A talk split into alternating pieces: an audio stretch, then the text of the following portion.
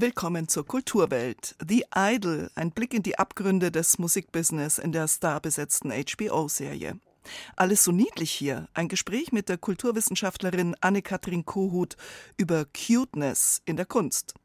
Ukrainischer Waldmythos, der erfolgreiche Animationsfilm Mafka und Städte von der Mitte her denken. Das heißt in unserer Kulturweltserie das oberbayerische Dorfen im Gasthaus Jakob Meyer zu erleben. Kultur am Morgen auf Bayern 2. Heute mit Barbara Knopf. Der Austropop kennt viele Facetten und die burgenländische Band Garish bringt eine sehr ernsthafte, lyrische und textlich eigenwillige Nuance hinein. Zum 25-jährigen Jubiläum setzt sich die österreichische Kultband selbst eine Art Denkmal und interpretiert ihre alten Songs noch einmal neu. Zusammen mit alten Wegbegleitern wie zum Beispiel mit T.S. Uhlmann, der Hamburger Band Tomte. Ganz Paris. Ein Titel auf dem Album Hände hoch, ich kann dich leiden.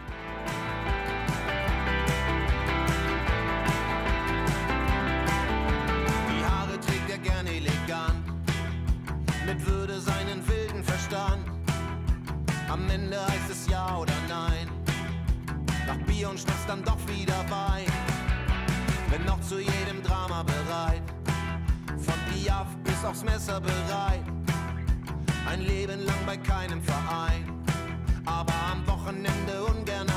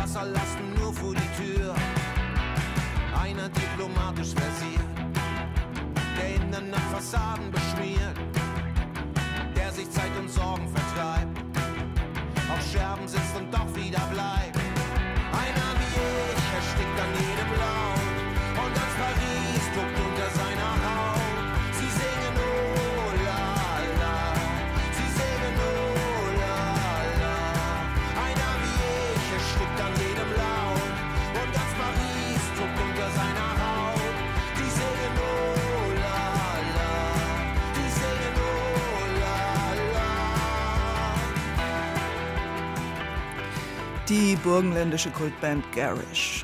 Natürlich ahnt man Abgründe im internationalen Musikbusiness und ist dann doch erschrocken über Ausmaße, wie sie sich nun konkretisieren bei der deutschen Band Rammstein und ihrem Sänger Till Lindemann. Und sicher nur ein Indiz sind für ein viel umfassenderes System von Machtmissbrauch in der Musikszene. Um Manipulation und Missbrauch geht es auch in der neuen Serie The Idol, die ab heute auf Sky läuft. Prominent besetzt mit der Johnny Depp-Tochter Lily Rose Depp und dem Musiker Abel Tesfaye von The Weeknd.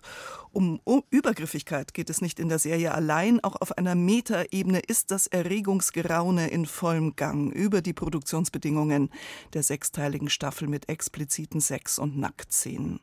Julia Borutta konnte zwei Folgen der umstrittenen Serie bei den Filmfestspielen von Cannes sehen. You're the American dream. Trailers to mansions. You are fucking Jocelyn. Jocelyn, blond, sexy, ehrgeizig und einsam, ist mit ihren Popsongs und lasziven Auftritten berühmt geworden, doch sie steckt in einer tiefen Krise. Wegen eines Nervenzusammenbruchs muss sie eine Tour absagen, aber Jocelyn ist wild entschlossen, sich zurück an die Spitze zu kämpfen. Just be you. Just be you, sei einfach du selbst, rät ihr Tedros, ein charismatischer Clubbesitzer. In ihm sieht Jocelyn einen Seelenverwandten, jemanden, der ihr helfen könnte, sich selbst zu finden. Schauspielerin Lily Rose Depp sagte bei der Weltpremiere der Serie auf dem Filmfestival in Cannes, dass es eine spannende Herausforderung gewesen sei, die Figur Jocelyn zu ergründen. Was geht in der Psyche eines Menschen vor, der ständig beobachtet, aber nicht wirklich gesehen wird? Wie sieht es aus, wenn Jocelyn alleine ist, wenn sie durchdreht? Es war interessant herauszufinden, was unter der Oberfläche liegt. Es liegt doch immer so viel unter der Oberfläche. Musiker Abel Tesfaye, der für The Idol erstmals als Schauspieler vor der Kamera stand, verkörpert den undurchsichtigen Clubbesitzer Tedros. Have I encountered anyone like Tedros? I don't bin ich schon mal jemandem begegnet, der so ist wie Tedros? Dem Himmel sei Dank, nein.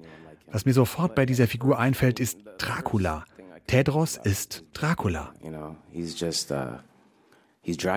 Denn auch Tedros saugt Jocelyn aus, manipuliert sie, dominiert sie. Tesfaye erklärt, er und Showrunner Sam Levinson hätten sich ein düsteres Märchen über die Musikbranche ausgedacht. Die Macher haben nicht nur mit dieser Story, sondern auch mit dem Making-of für Aufsehen gesorgt. Eine Regisseurin verließ mitten in der Produktion das Team. Das Magazin Rolling Stone erhob den Vorwurf, dass die Atmosphäre am Set ebenso toxisch gewesen sei wie die Story selbst. Manipulation und Erniedrigung nicht nur im Drehbuch. Schauspielerin Depp weist die Kritik an den Machern zurück. Es ist immer traurig und deprimierend mitzuerleben, wie gemeine Sachen über jemanden geäußert werden, der dir am Herzen liegt und von dem du weißt, dass er nicht so ist, wie er dargestellt wird. Was da geschrieben wurde, spiegelt in keiner Weise, was ich am Set erlebt habe. In den ersten zwei Folgen jedenfalls wirken nicht alle Masturbations- und Sexszenen für den Plot relevant. Pornografisch und voyeuristisch sei das, so die Kritik. Showrunner Levinson verteidigt sein Werk. We, we wir leben in einer sehr sexualisierten Welt. Der Einfluss von Pornografie auf die Psyche junger Leute in den USA ist wirklich groß. Das sehen wir in der Popmusik. Sie zeigt die Schattenseite des Internets. The Idol, eine Serie über Sex, Drogen und Machtmissbrauch in der Musikindustrie, ab heute zu sehen bei Sky. Vielleicht ist die Serie, die so viel Toxisches enthält, ein gutes Beispiel dafür, dass durchaus in der Kultur und vor allem auch der Kunstszene eine Gegenbewegung stattfindet. Alles so niedlich plötzlich.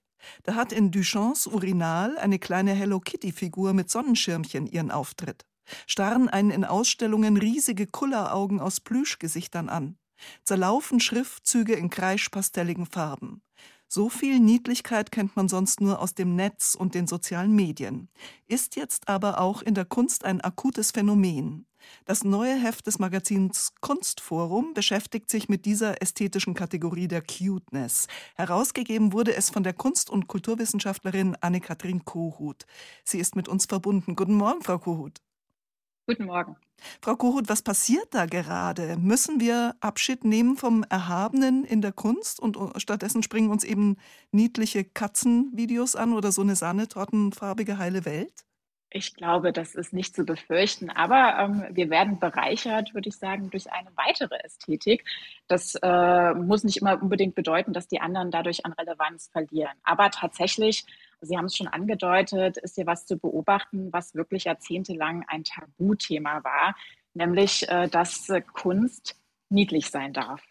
Und warum war das ein Tabuthema? Viele würden diese Frage beantworten damit, dass natürlich Niedlichkeit eine Konsumästhetik ist.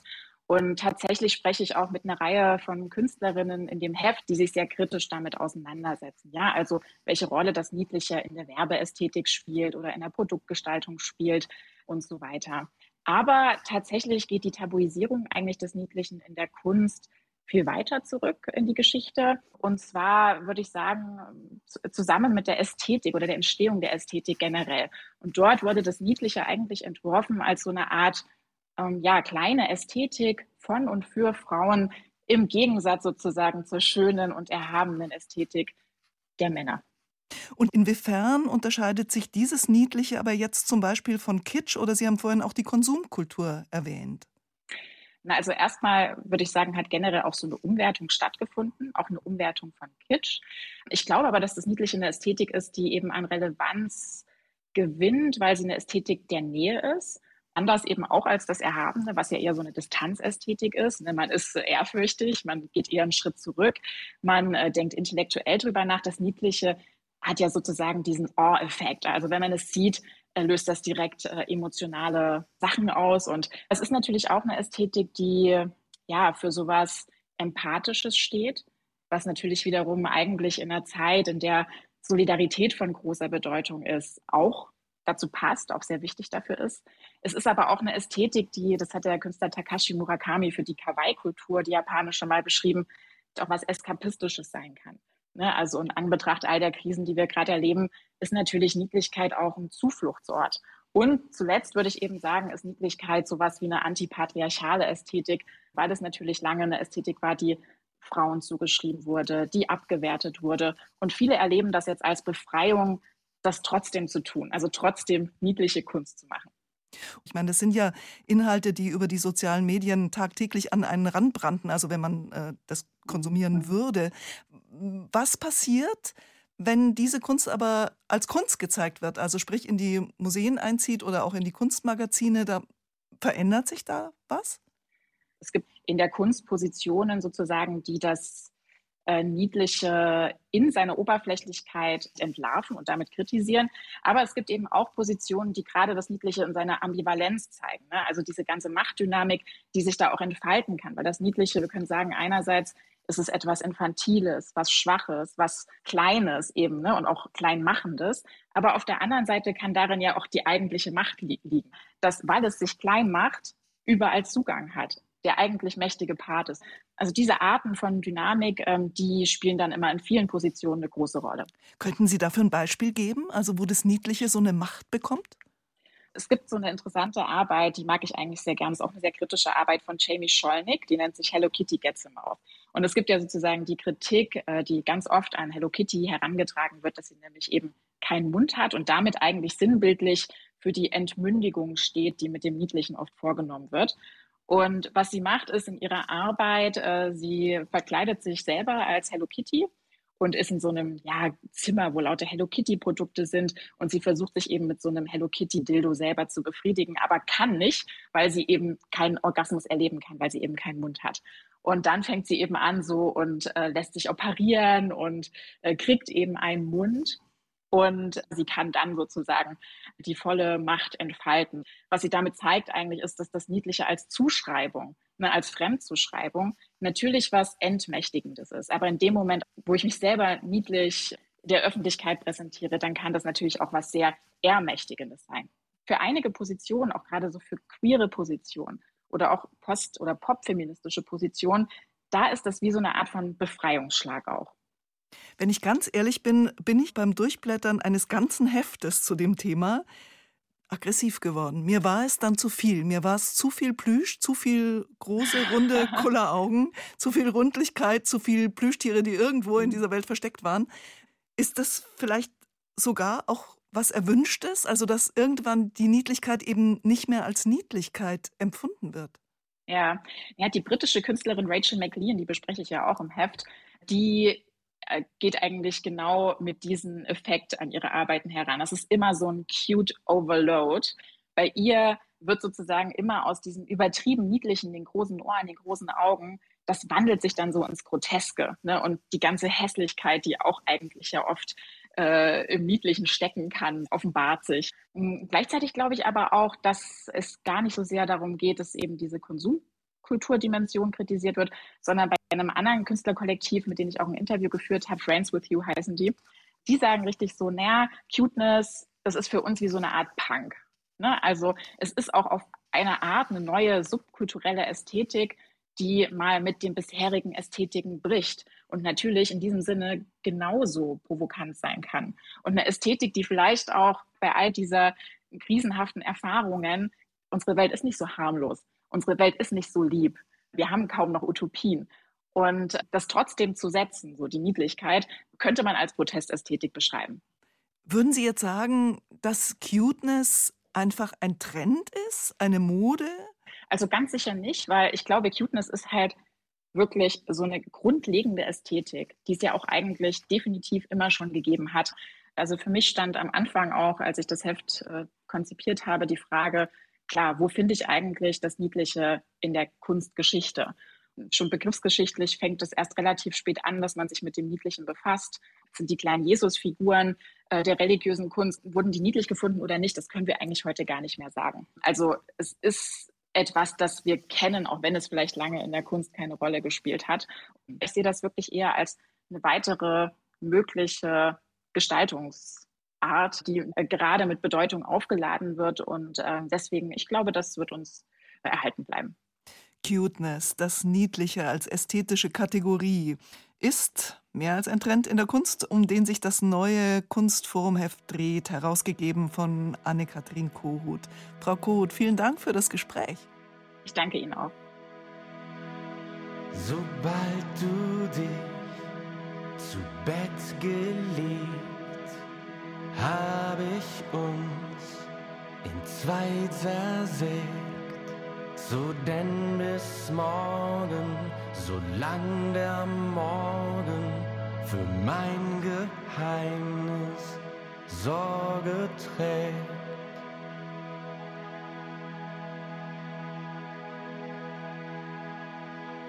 Noch schlaflos trotzdem Zweisamkeit entführ ich dir mein Nachtgeleit nur bis zum Morgen, noch ist nicht morgen, bis dahin bleibt die Einsamkeit. Noch auf sie, noch auf sie, noch auf sie. noch auf See.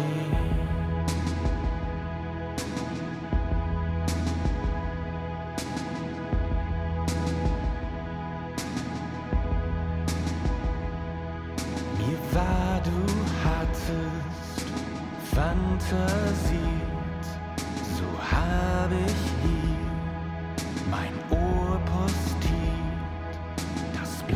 bleibt bis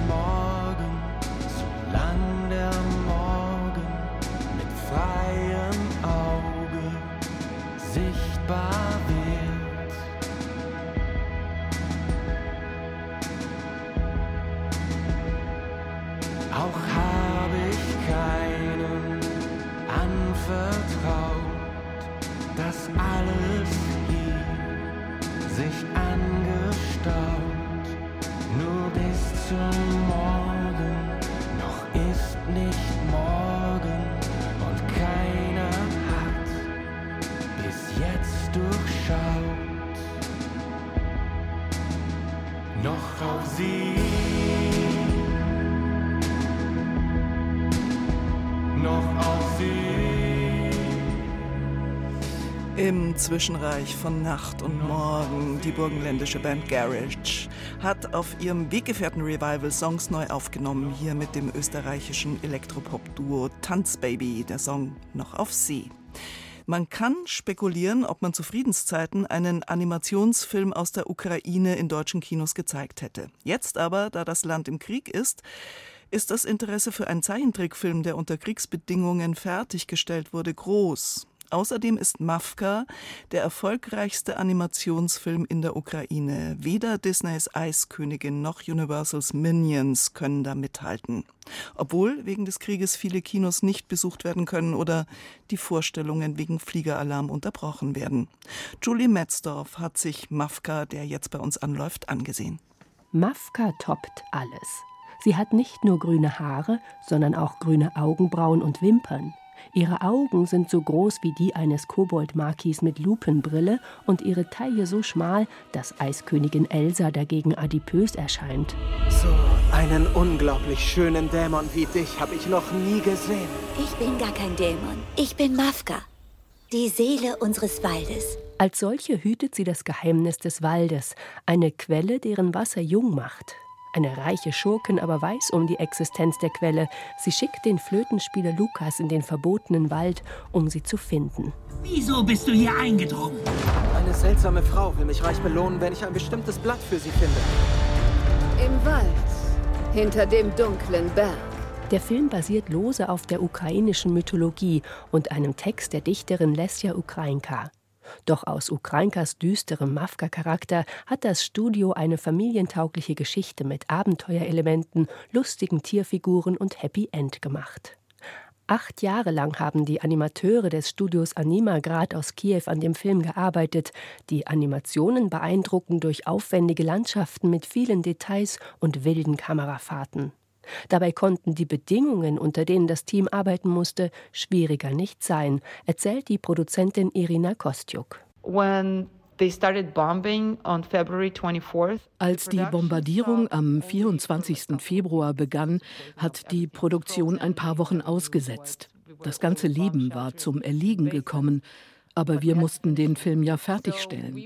Ein Teil des Teams ging an die Front, andere arbeiteten von Bunkern aus oder aus ihren Badezimmern, weil es hieß, dort sei es sicherer bei Fliegeralarm. Doch leider, Mafka ist ein schlechter Film. Trotz der technisch beeindruckenden Animationen ist die Optik insgesamt unharmonisch. Einzelne Figuren bleiben grobschlächtig und hölzern, manche Szenen erinnern an schlechtes Schülertheater. Zu viel Text für zu wenig gestische Ideen. Vieles davon muss man dem geringen Budget zuschreiben. Ein gutes Skript aber kostet auch nicht mehr als ein schlechtes. Die Hauptcharaktere sind gähnend langweilig. Mafka zeichnet sich durch eine einzige Eigenschaft aus, Gutmütigkeit. Lukas ist ein stürmischer Musiker, aber leider ein bisschen doof. Und die Schurkin interessiert sich nur für Geld und Äußerlichkeiten. Auch die Nebenfiguren hat man so schon in Dutzenden anderen Filmen gesehen. Neidische Konkurrentinnen, muskelbepackte Volltrottel und lächerlich eilfertige Diener vom Typ Lackaffe. Habt ihr den Baum gefunden? Und wo ist dieser Bauerntrottel? Das dicke Ende aber kommt zum Schluss. Um ihren Wald zu retten, opfert Mafka ihr Leben. Wohl wissend, dass sie davon sterben wird, lässt sie sich von einem Waldgeist einen Tropfen Wut geben und zieht mit dieser Wut im Blut in einen alles zerstörenden Kampf gegen die Angreifer. Komm zu mir. Dank einer dramaturgisch hanebüchenen Wendung überlebt sie doch und kann nach ihrem zerstörerischen Wutrausch gemeinsam mit Lukas dann überglücklich die Magie der Musik und Liebe feiern. Komm, fliege mit mir! Ein Film, der Gewalt mit noch größerer Gewalt beantwortet? Solch eine Botschaft war schon vor Kriegsausbruch fragwürdig. Seit dem Überfall liest sich die Geschichte noch einmal völlig neu. Es geht darum, sein Land und seine Werte zu schützen und dass man sich manchmal sogar opfern muss, wenn Gefahr droht. Wir haben nie danach gestrebt, den Film so zu sehen, aber wir sehen ihn jetzt mit völlig neuen Augen. Kinder können oft sehr gut zwischen Fantasie und Realität unterscheiden. Sie wissen, dass Gefallene durch Flötenspiel nicht wieder auferstehen. Abgesehen davon dürften die meisten die Parallelen zur Aktualität gar nicht bemerken. Die Story ist so unausgegoren und verworren, dass am Ende nur irgendwas mit Liebe und Musik übrig bleibt und vermutlich keinen Schaden anrichtet. Trotzdem werden wohl auch die deutschen Kinder den Film lieben. Dafür sorgen schon Kindchenschema und Katzenfrosch, Zauberei und Schoßhündchen. Ab Donnerstag im Kino der ukrainische Animationsfilm Mafka. Die Vergangenheit eines Ortes und wie er mal gedacht war, lässt sich häufig noch an alten Dorfstrukturen ablesen, der Straßenführung, den Wegen, den Häusern. Manchmal ist die alte Substanz so verändert, dass sie kaum mehr etwas zu erzählen hat, was für die Identität des Ortes, seine Geschichte, die Erinnerung und die Fortführung in die Zukunft wichtig wäre.